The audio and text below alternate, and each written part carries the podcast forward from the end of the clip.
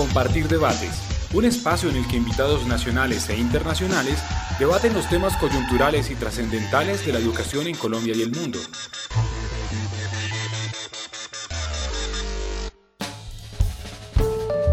Un cordial saludo. Les doy la bienvenida al espacio Compartir Saberes.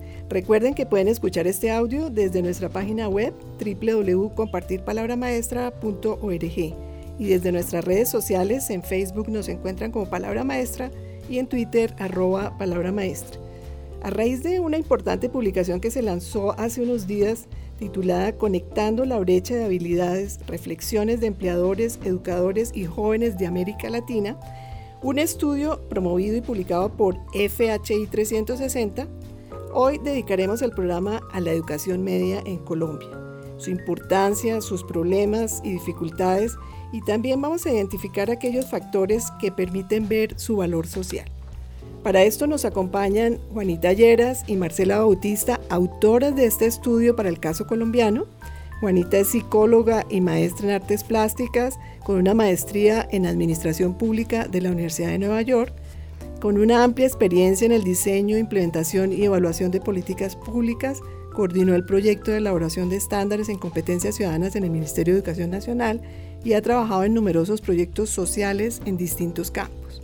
Y Marcela Bautista es socióloga y magíster en Sociología de la Educación de la Universidad Nacional, con estudios superiores en políticas de juventud, con una amplia experiencia en investigación educativa en temáticas como profesionalización de la docencia en Colombia y el mundo, políticas y programas para la educación media en Colombia, acceso, permanencia e institucionalización en la educación superior, formación para el trabajo, orientación, desigualdad de oportunidades educativas y reproducción social y proyectos con impacto regional. Actualmente es líder del proyecto de educación media en la Secretaría de Educación de Bogotá. Y nuestra tercera invitada es Emperatriz Montes, rectora de la institución educativa Andrés Bello en Arauquita, departamento de Arauca, nominada en el Premio Compartir al Rector 2016. Con ella ahondaremos en su modelo de formación de jóvenes de la educación media, que ha demostrado resultados importantes en una zona fuertemente afectada por el conflicto. El sistema educativo colombiano contempla un ciclo básico de formación, educación preescolar, básica, primaria, básica, secundaria y media. Y en el nivel de educación superior, el técnico profesional, tecnólogo y universitario. La educación media en Colombia no es un nivel obligatorio. En eso estamos rezagados frente a otros países de América Latina y de otros países en desarrollo. Esta educación media en Colombia comprende los niveles décimo y undécimo y puede tener dos modalidades, académica o técnica. El carácter académico busca fundamentalmente que el estudiante acceda a la educación superior y el carácter técnico prepara para el desempeño laboral, pero también permite continuar en la educación superior. Además de estas dos modalidades, eh, académica y técnica, en el país también existe un programa de articulación de la educación media con la superior, que busca favorecer la empleabilidad de los jóvenes a través de la formación en competencias laborales específicas. En Colombia, solamente el 22% de las instituciones educativas son de modalidad técnica y en términos de inclusión de la población de jóvenes a la educación media apenas alcanza el 40.52% de cobertura neta y el 77% de cobertura bruta. Estas son las tasas más bajas del sistema educativo. Adicionalmente, según datos del Ministerio de Trabajo, en 2014 el 20.3% de los jóvenes eran NINI, que significa personas que ni estudian ni trabajan. En países como Chile, esta es eh, del 8%. Por otro lado, tenemos las competencias académicas de estos jóvenes que lamentablemente registran muy bajos resultados en pruebas nacionales e internacionales. Sobre las explicaciones de estas cifras alarmantes en términos de acceso, permanencia y calidad, el papel del sector productivo y sobre algunas experiencias de éxito, conversaremos y profundizaremos con nuestras invitadas en este espacio de hoy. Para iniciar, quiero invitar a Juanita a que nos contextualice brevemente el estudio que acabo de mencionarles. Contémosle a nuestros oyentes cuál es el objetivo, a qué actores consultó, qué regiones investigar. Gracias, Luz Amparo, y muchas gracias a la Fundación por la invitación y a todas por la conversación. En realidad el estudio fue una invitación que nos hizo FHI 360 al país junto con un análisis comparativo donde participa El Salvador y República Dominicana. Y la pregunta que indagamos fue sobre el desarrollo de las competencias que están adquiriendo los jóvenes, tanto en educación básica secundaria como en educación media. En este marco miramos no solo las competencias básicas o intelectuales o académicas, las habilidades de lectoescritura, matemáticas y demás, sino también las habilidades socioemocionales o ciudadanas, lo que se ha llamado en otros espacios las competencias blandas, y también las competencias vocacionales u ocupacionales, que son las habilidades que adquieren los jóvenes para determinados eh, quehaceres u oficios. En este marco lo que quisimos eh, revisar es qué tanto es la brecha entre el sector educativo, las habilidades, digamos, que adquieren los jóvenes en el sistema educativo y las demandas que tiene el, sector laboral o el, o el sector productivo frente a la vinculación de los jóvenes en los mercados laborales. Eh, Marcela, en el estudio hay varias experiencias que ustedes eh, analizaron en profundidad. Cuéntanos en términos eh, breves cuál fue esa selección de experiencias de éxito que analizaron. Bueno, básicamente el estudio reporta tres tendencias del país. En términos metodológicos se organiza de esta manera para poder encontrar similitudes, eh, parámetros, digamos, que se puedan comparar a lo largo del territorio nacional. Colombia es un país eh, extremadamente diverso, diverso en términos culturales, demográficos, pero también educativos. Lo que quisimos hacer fue reflejar esa diversidad en tres tendencias grandes. Una tendencia grande donde el sector educativo tiende hacia una formación integral de los jóvenes. Allí encontramos experiencias en el sector privado, en la ciudad de Bogotá y alguna experiencia en eh, modelos de formación a través de colegios en concesión. Una segunda gran tendencia que la encontramos en zonas como Caldas, Manizales, Ibagué, Cartagena también, eh, y Cundinamarca a través de, del municipio de Funza, donde los modelos educativos que se están desarrollando en educación media tienden a formar a los jóvenes en marcos relacionados con el emprendimiento y con proyectos pedagógicos productivos. La tercera gran tendencia que encontramos en el país son modelos eh, de formación en educación media que surgen a partir de estrategias de gestión muy fuertemente asociados a la inversión de recursos público-privados y a la institucionalización de algunos modelos. Encontramos allí caso de Antioquia y modelos educativos flexibles que si bien no son tan frecuentes para educación media, se pueden reportar algunas experiencias en este nivel educativo. Excelente. Eh, Emperatriz, de esta eh, clasificación tan interesante que nos acaba de presentar Marcela, ¿no podría atreverse a decir que su modelo en el colegio Andrés Bello es de la categoría del emprendimiento y proyectos productivos, ese proyecto que usted adelanta en su institución. Sí, sí, señora. Eh, quiero empezar dándole las gracias a la Fundación Compartir y a todos ustedes que han hecho posible socializar y compartir nuestra experiencia educativa. Eh, la institución Andrés Bello se encuentra ubicada en la zona rural del municipio de Arauquita.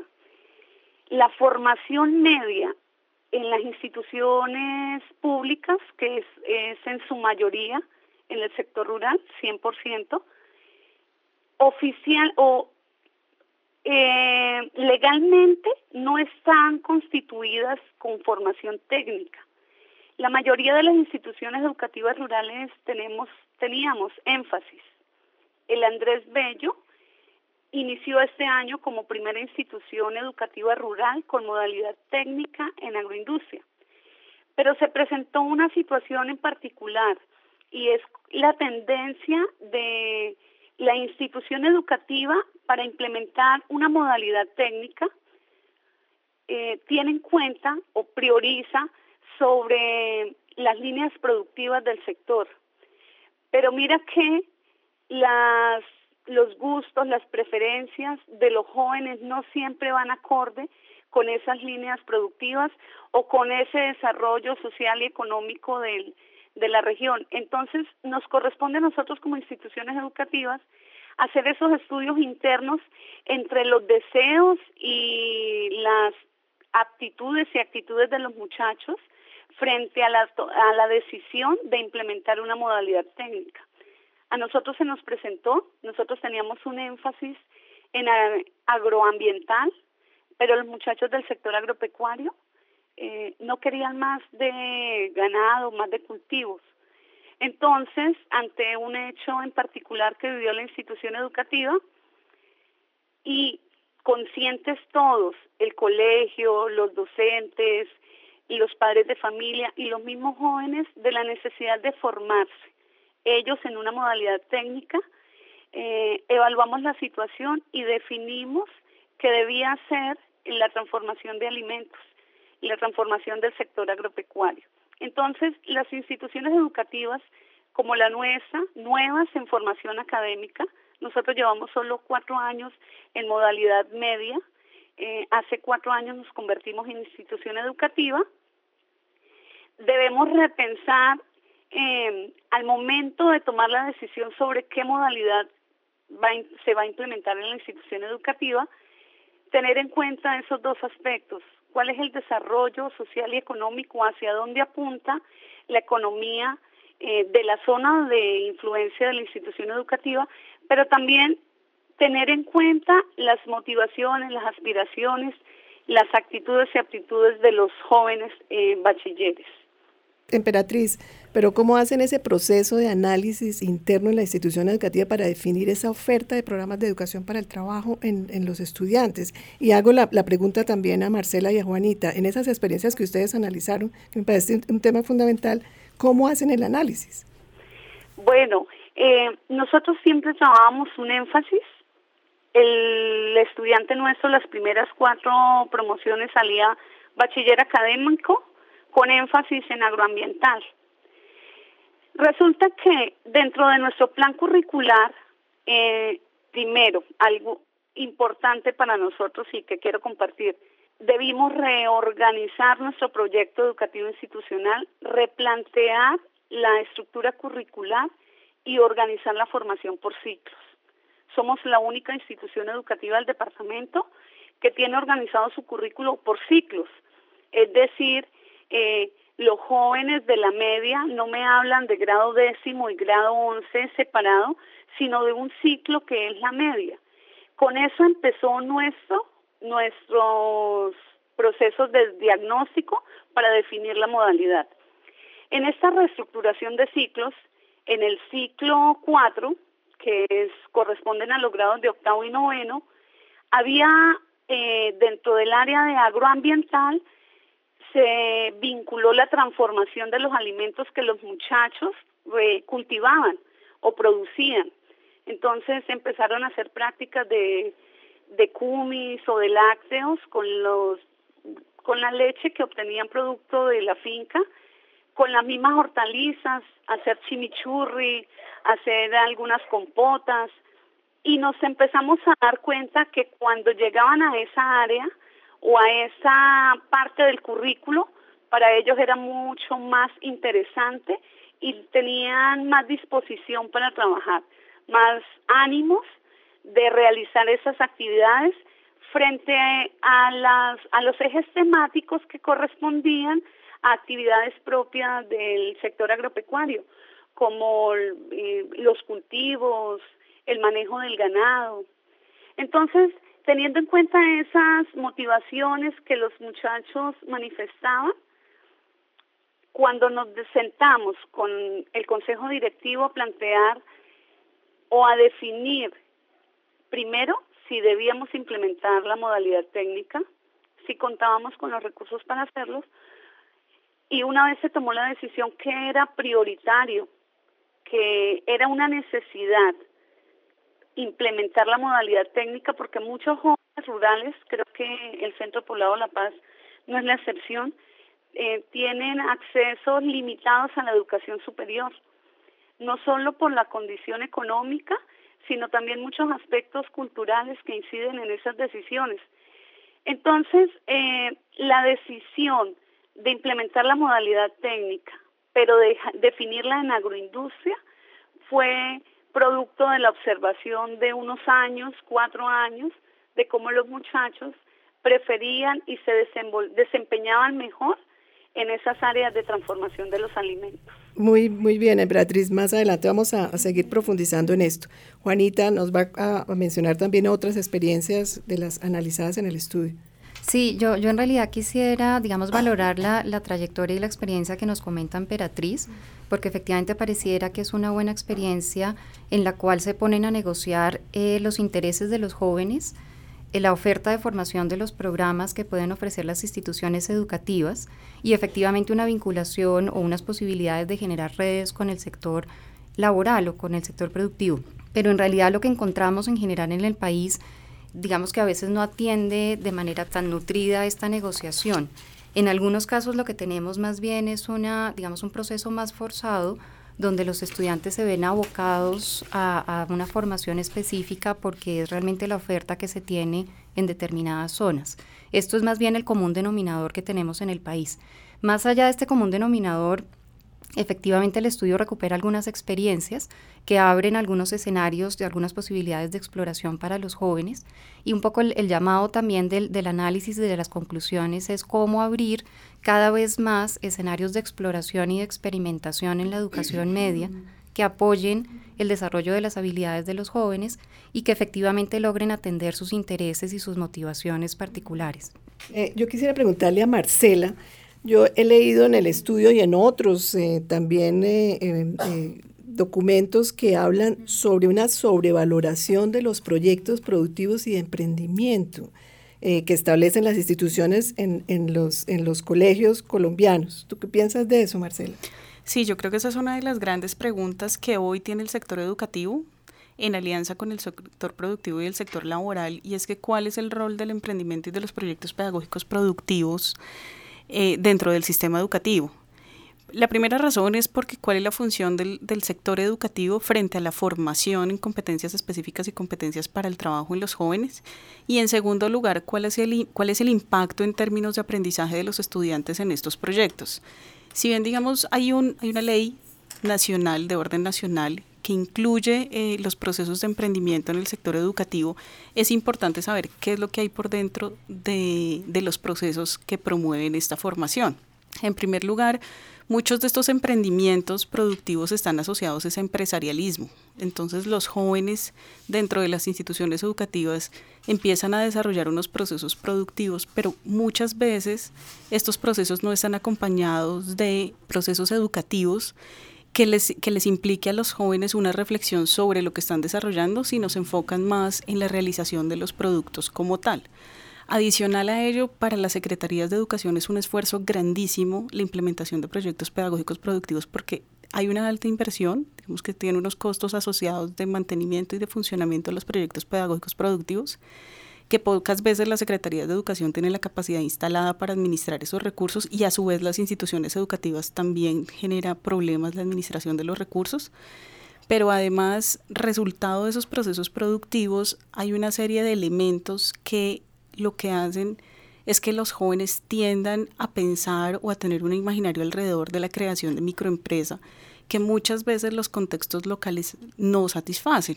Es decir, se promueve una formación una tendencia hacia la formación de microempresa, pero una vez los jóvenes egresan de la escuela con estos productos, es difícil que esas microempresas tengan una sostenibilidad adecuada porque muchas veces los procesos no tienen, eh, digamos, un nivel de tecnificación alto que puedan sostenerse en los mercados. Entonces allí hay un gran debate de dónde queda el lugar del emprendimiento, los proyectos pedagógicos productivos dentro de la institución educativa y dentro del sector, y cuál es su valor educativo dentro de la formación de los jóvenes. Emperatriz, ¿tú qué piensas de, esto que nos está diciendo Marcela? Porque tu proyecto es fundamentalmente centrado en un emprendimiento. Yo comparto eh, ese resultado porque es la realidad que nosotros como institución hemos vivido y que también hemos visualizado en las, en las demás instituciones educativas.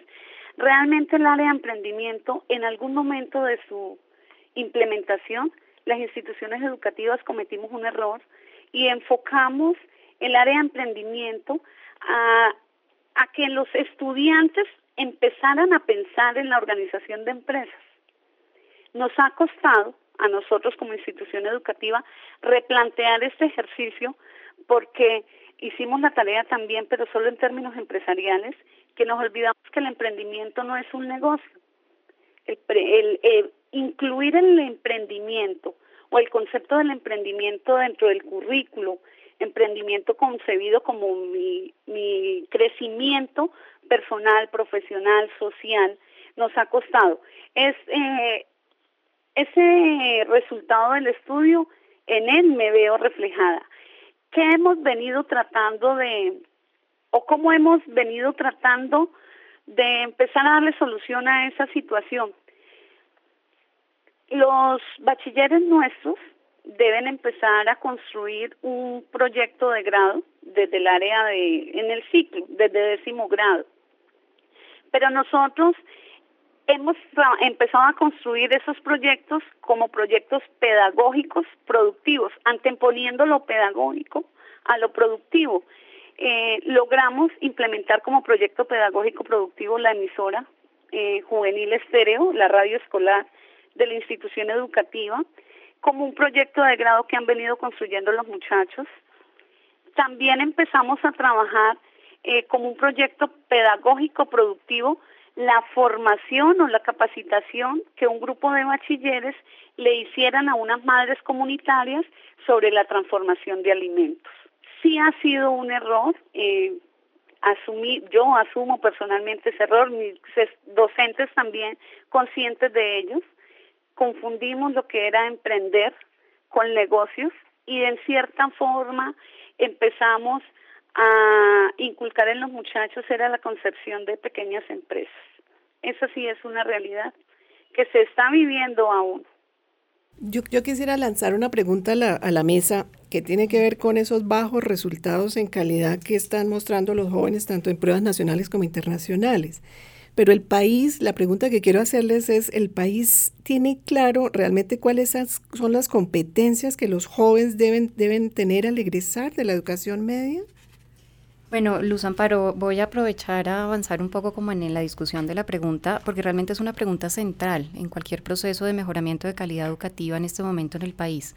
Colombia tradicionalmente ha promovido la formación por competencias y tenemos desde hace algunos años, incluso ya más de una década, instalada una formulación de competencias básicas en el país. Em, y esto digamos que es un lenguaje relativamente claro en el, en el sector educativo.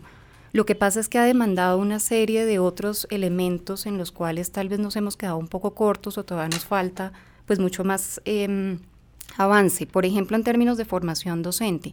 La formación docente debe resignificarse en el marco de un trabajo por competencias y pasar, digamos, de una noción memorística o, de, o de repetir contenidos a realmente lo que implica la complejidad de la competencia. Por otro lado, tenemos em, que es muy fuerte, digamos, el llamado de los jóvenes y, y las menciones que nos hacen los jóvenes por una resignificación de las metodologías de enseñanza-aprendizaje y cómo llevar pedagógicamente el desarrollo de las competencias al aula de clase. Ahí lo que vemos es que hay una distancia grande en las maneras como los jóvenes en este momento están aprendiendo y lo que realmente estamos, em, digamos, desarrollando pedagógicamente por parte de los docentes. Y el tercer componente aquí allí también es muy fuerte, es el de la evaluación educativa. Cómo hacer seguimiento y hacer una valoración justa del desarrollo de las habilidades y de las competencias en los estudiantes. Allí el país ha avanzado en el Sistema Nacional de, Evaluación y tenemos algunos reportes, pero todavía nos falta, digamos, un, un, escenario amplio, por ejemplo, de revisar con más cuidado las competencias socioemocionales o las competencias ciudadanas y todas las habilidades que necesitamos que los jóvenes al egresar de la educación media tengan en la posmedia una vida adulta que los habilite realmente a circular de manera eficiente y, responsable en los escenarios posmedia. Y, y creo que en esa habilitación es importante tener un sentido amplio de calidad. Digamos que Juanita ha señalado los principales elementos. Eh, cuando hay una valoración de la calidad de los sistemas educativos. Una de estas habilitaciones eh, que es fundamental en educación media es cómo los jóvenes se preparan para la toma de decisiones en la vida adulta.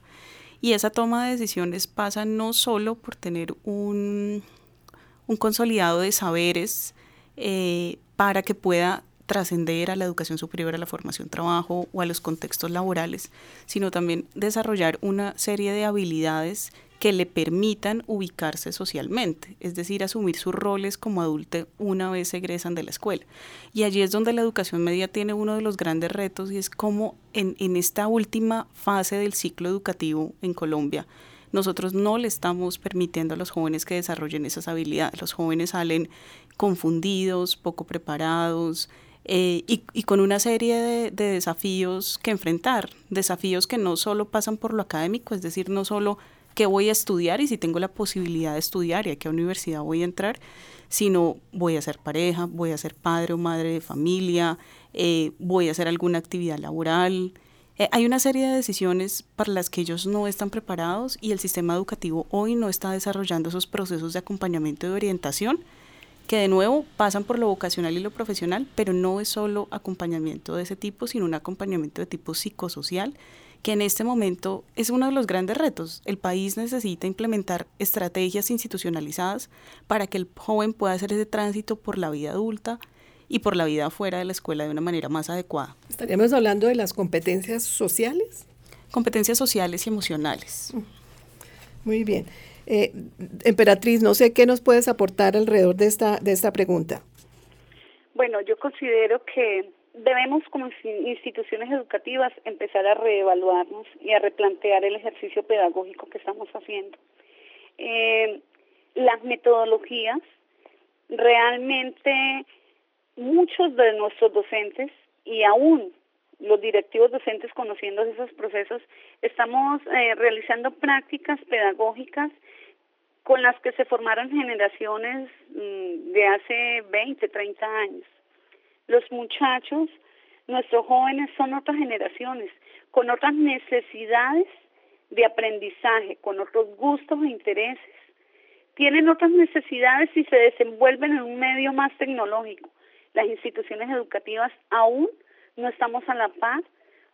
Hablo desde el sector rural, pero pareciera que fuese generalizado tanto en lo urbano como en lo rural. Lo que los muchachos desean y necesitan aprender pareciera que no lo vieran y no se les estuviese ofreciendo en las instituciones educativas.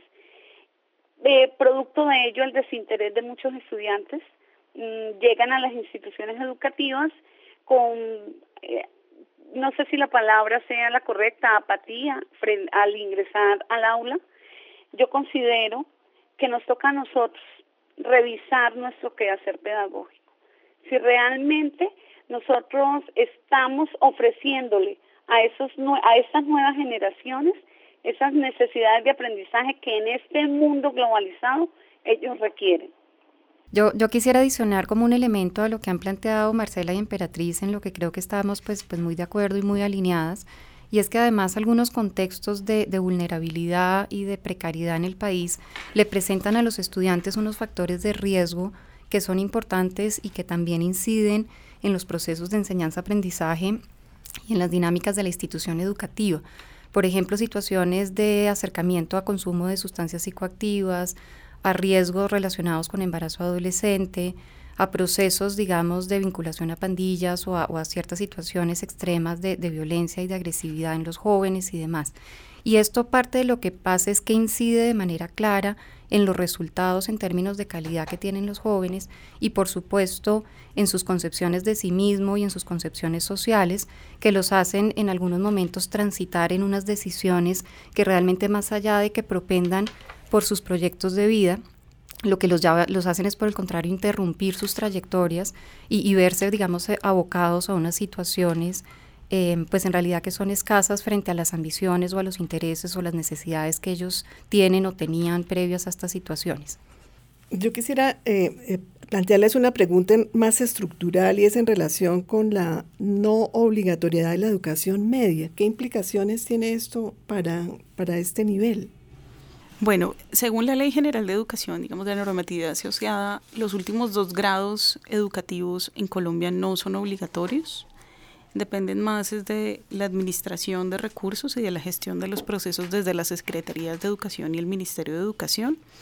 Esto tiene dos implicaciones fuertes en términos de institucionalización del nivel educativo. Una es que el nivel educativo ha estado un poco a la deriva, digamos, del desarrollo de los procesos en los contextos y eso ha hecho que muchas de las funciones del nivel educativo las haya asumido, por ejemplo, otros actores como el sector productivo y el sector laboral.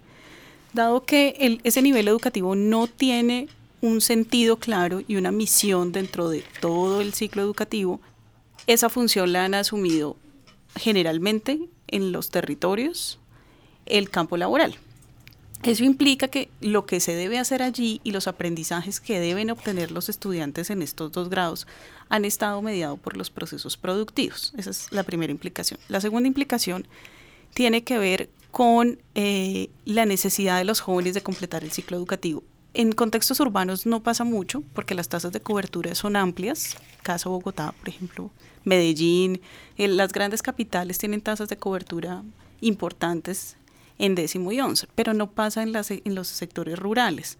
Los muchachos llegan a grado noveno y dado que allí también hay una titulación de básica secundaria, sienten y perciben que ese grado es suficiente para continuar con su vida fuera de la escuela.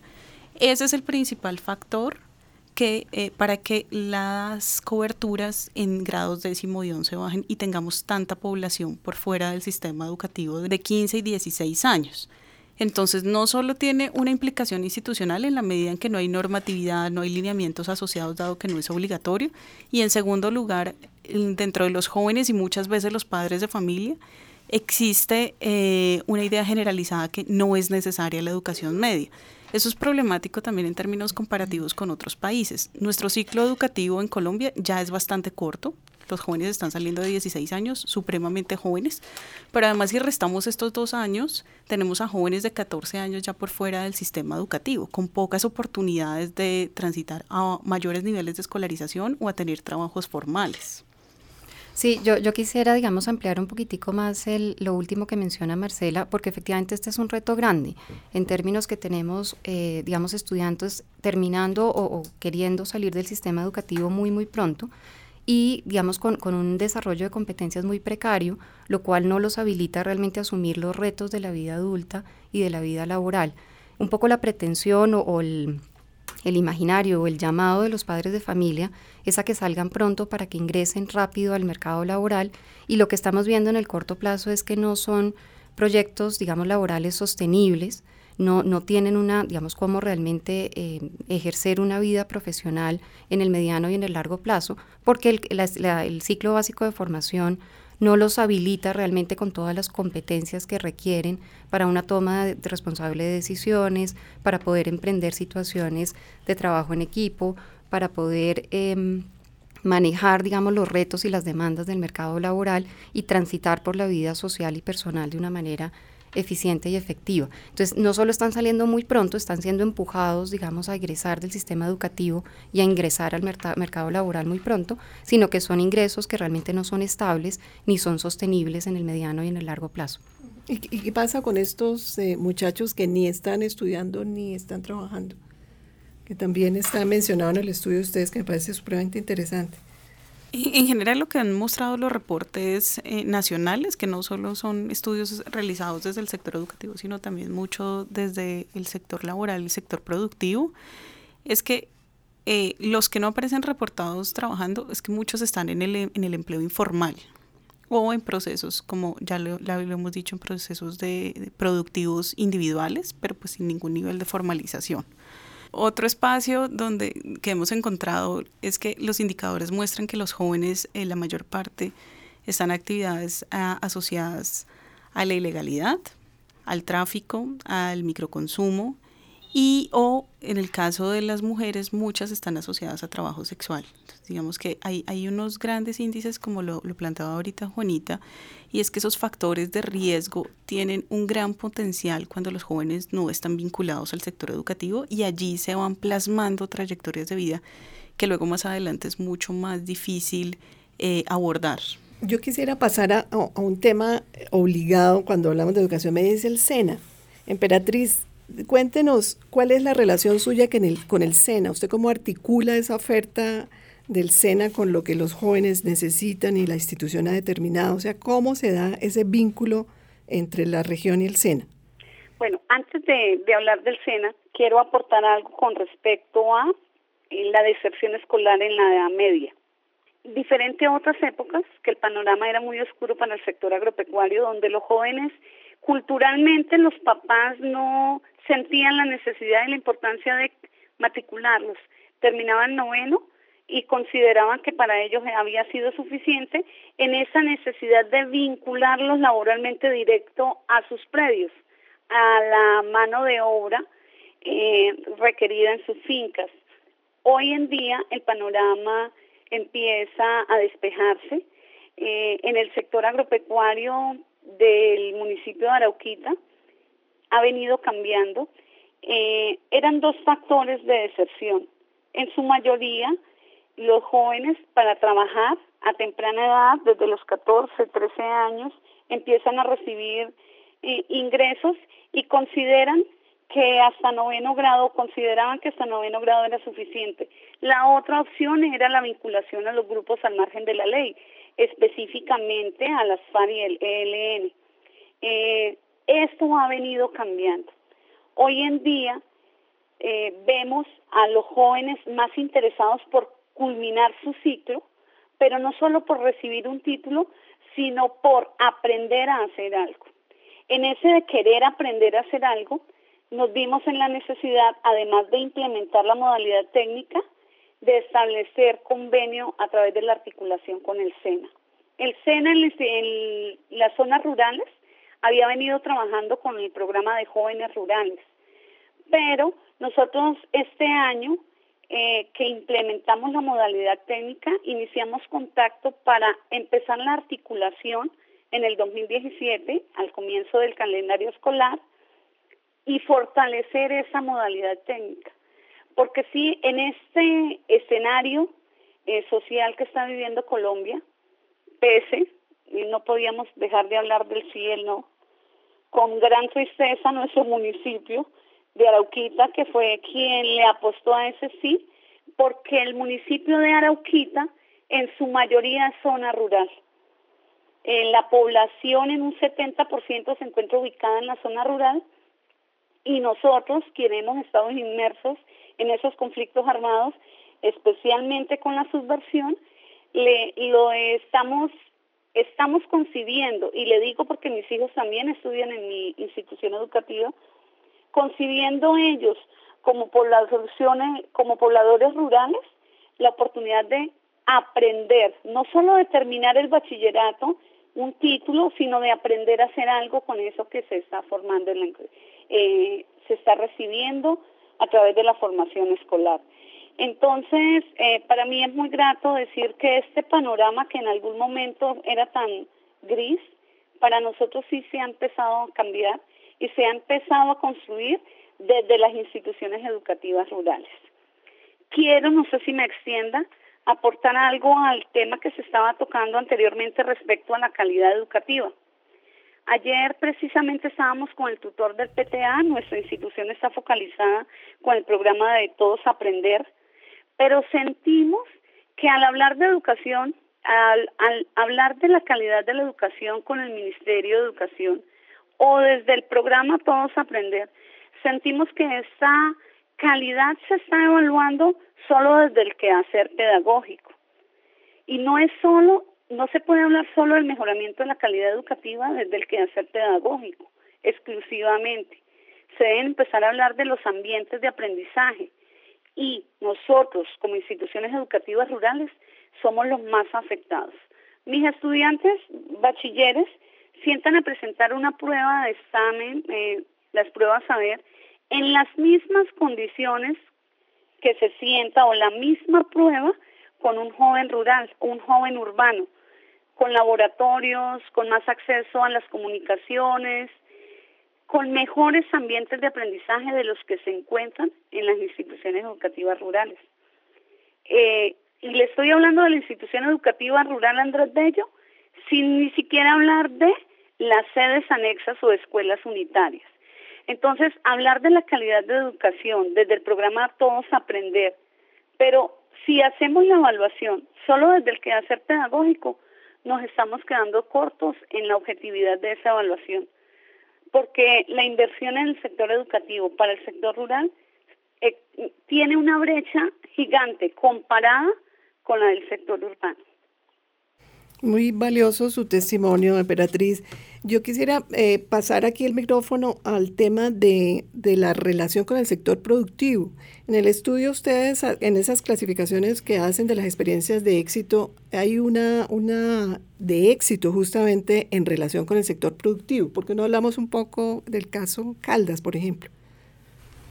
Bueno, no, claramente Caldas es, es una experiencia significativa em, y digamos de un nivel de, sostenibilidad y de, y de, trabajo, digamos, de colegaje entre diferentes instituciones o de trabajo interinstitucional que es muy destacable.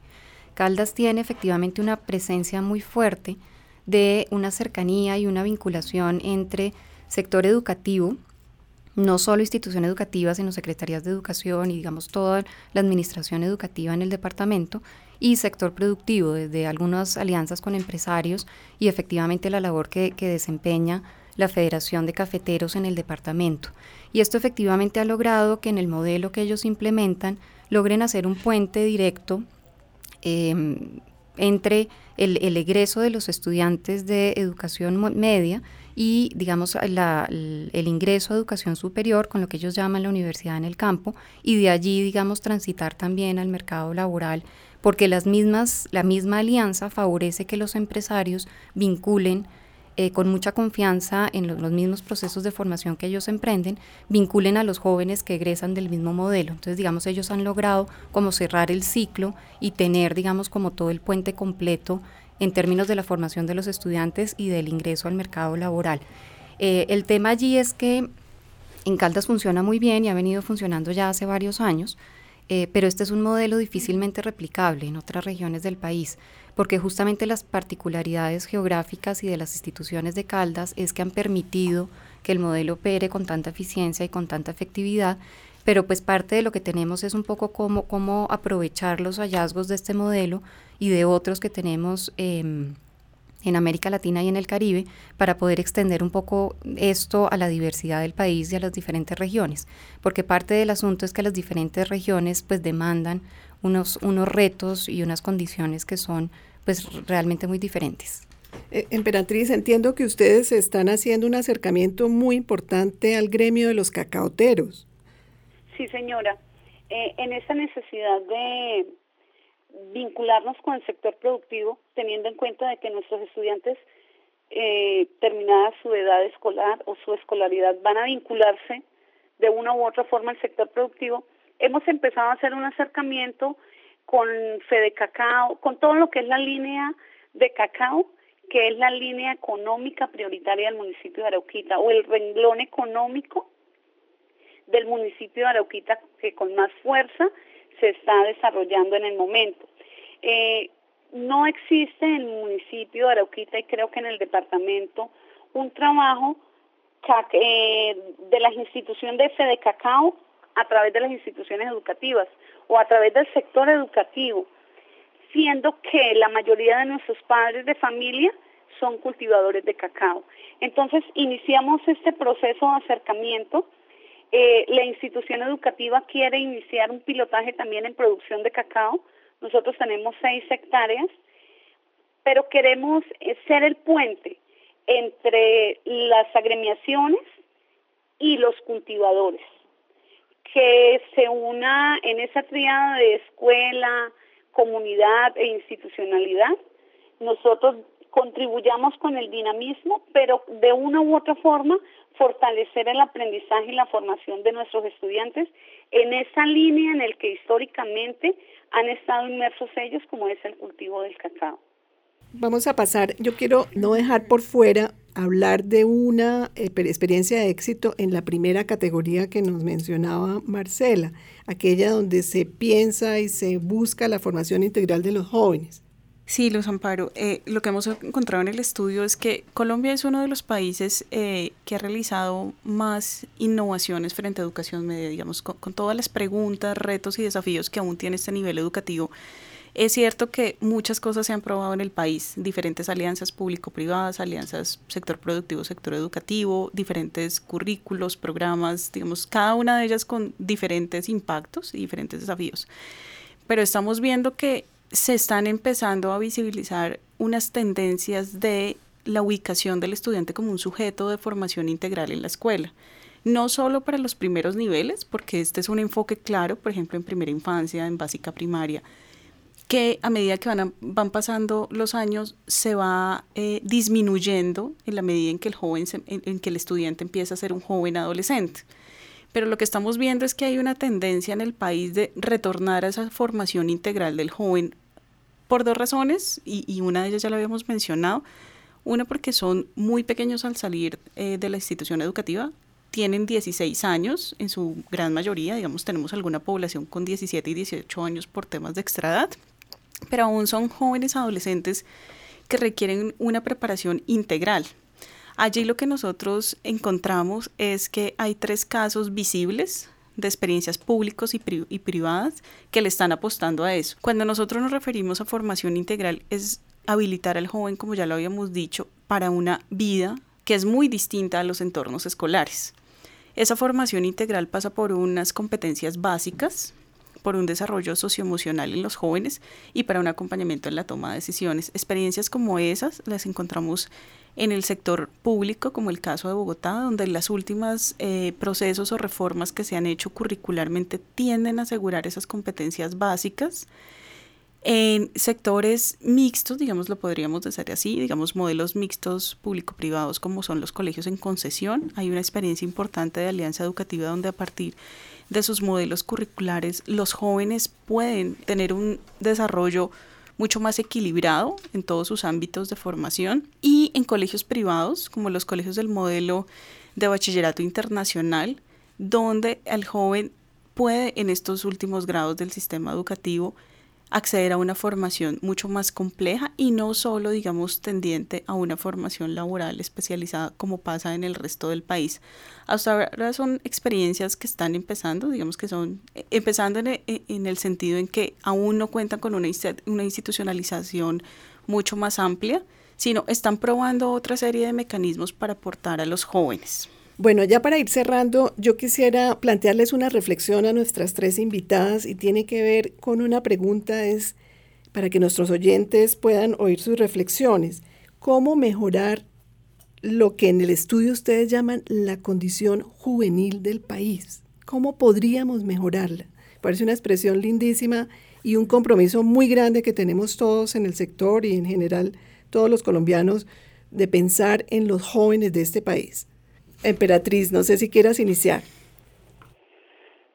Estaba pensando en mis muchachos. Esa oportunidad que ellos ven desde la escuela para cambiar las historias de vida que les ha tocado a sus familias.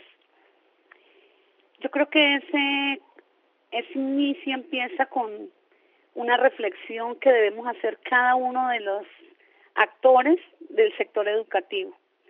Dar siempre lo mejor de uno no podemos dar lo que no sentimos y lo que no tenemos y en el sector agropecuario sentirnos, eh, sentir ese arraigo por el sector rural, eh, que nos vibre, que, que nos duela lo que ocurra en el sector rural. Bueno, de pronto estoy siendo muy subjetiva a hablar de educación solo del sector rural, porque es donde está nuestra institución y es donde siempre hemos laborado Considero que ese proceso de transformación y de mejoramiento de la calidad de la educación que les va a permitir a los estudiantes construir sus sueños, sus historias, sus nuevas historias de vida, empieza con dolernos a cada uno de esos actores, a mí como rectora, a los docentes, sobre qué hago yo, cómo es mi papel en el día de hoy, estoy dando lo mejor de mí, puedo dar más, puedo contribuir, el ejercicio que hago, mi quehacer pedagógico, es el que obedece a este contexto, a esta necesidad. Considero que, que no podemos esperar una política de Estado para empezar a transformar la educación. Todos estamos comprometidos y debemos hacerlo. Y, el cambio inicia con la actitud que cada uno de nosotros eh, le emprendamos a ese nuevo ejercicio que estamos haciendo. Bueno, no, yo, yo creo que esa es la gran pregunta, Luz Amparo, y yo comparto con Emperatriz el, el, asumir la corresponsabilidad que tenemos todos los actores educativos y sociales en el proceso. Sí creo que es importante eh, pues que todos estemos como, como a la vanguardia y reflexionando sobre cómo podemos, digamos, avanzar en un proceso de mejoramiento de calidad educativa y de desarrollo sostenible de las competencias en los jóvenes. Yo creo que agregaría la necesidad de recuperar la voz de los jóvenes, oírlos más, involucrarlos más, entenderlos como sujetos políticos, partícipes de los procesos de cambio y de transformación social, y desde allí recuperar mucho más y de manera mucho más cercana sus intereses, sus necesidades, em, digamos sus, maneras, eh, metodologías, prácticas, didácticas, en fin. Eh, y yo creo que sí, digamos, eh, entenderlos más como líderes en procesos de cambio y de transformación e invitarlos a ser líderes de procesos de cambio y transformación. Y esto nos demanda pues mucha más flexibilidad y mucha más reflexión por parte de los demás actores. Creo que... Mm, digamos que, que, la, que la necesidad en este momento sí es ampliar de manera más fuerte los espacios de exploración y de experimentación y habilitarlos a los jóvenes y a todos los estudiantes de una manera mucho más clara, de un capital cultural, social, académico, que los, que los habilite realmente a tomar decisiones y a poder emprender una vida adulta eh, de acuerdo a sus proyectos de vida y a sus decisiones.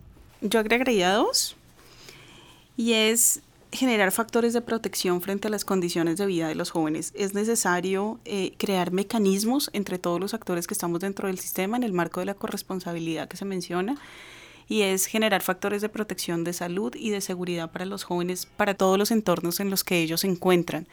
Son muchísimos los retos que encuentran los jóvenes en esos contextos y es necesario desde el sistema educativo formar a esos jóvenes a través de esos factores de protección y allí todas las instituciones estatales, no únicamente la escuela, debe participar en la generación de esos factores de protección.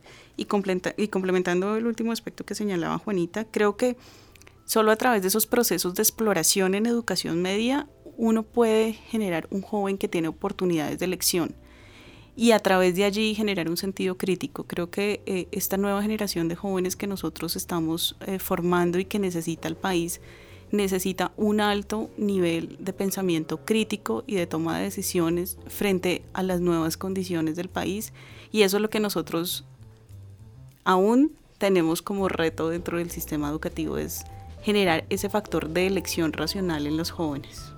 Bueno, yo creo que ese es el sentimiento que nos ha dejado este, este programa, es la necesidad de volver la mirada sobre los jóvenes como un capital humano fundamental para el desarrollo de este país. Quiero agradecer a nuestras invitadas, a Juanita, Marcela, Emperatriz. Hemos llegado al final de este programa. Recuerden que nos pueden escuchar en nuestra página web www.compartirpalabramaestra.org y desde nuestras redes sociales en Facebook nos encuentran como Palabra Maestra y en Twitter arroba Palabra Maestra. Hasta pronto.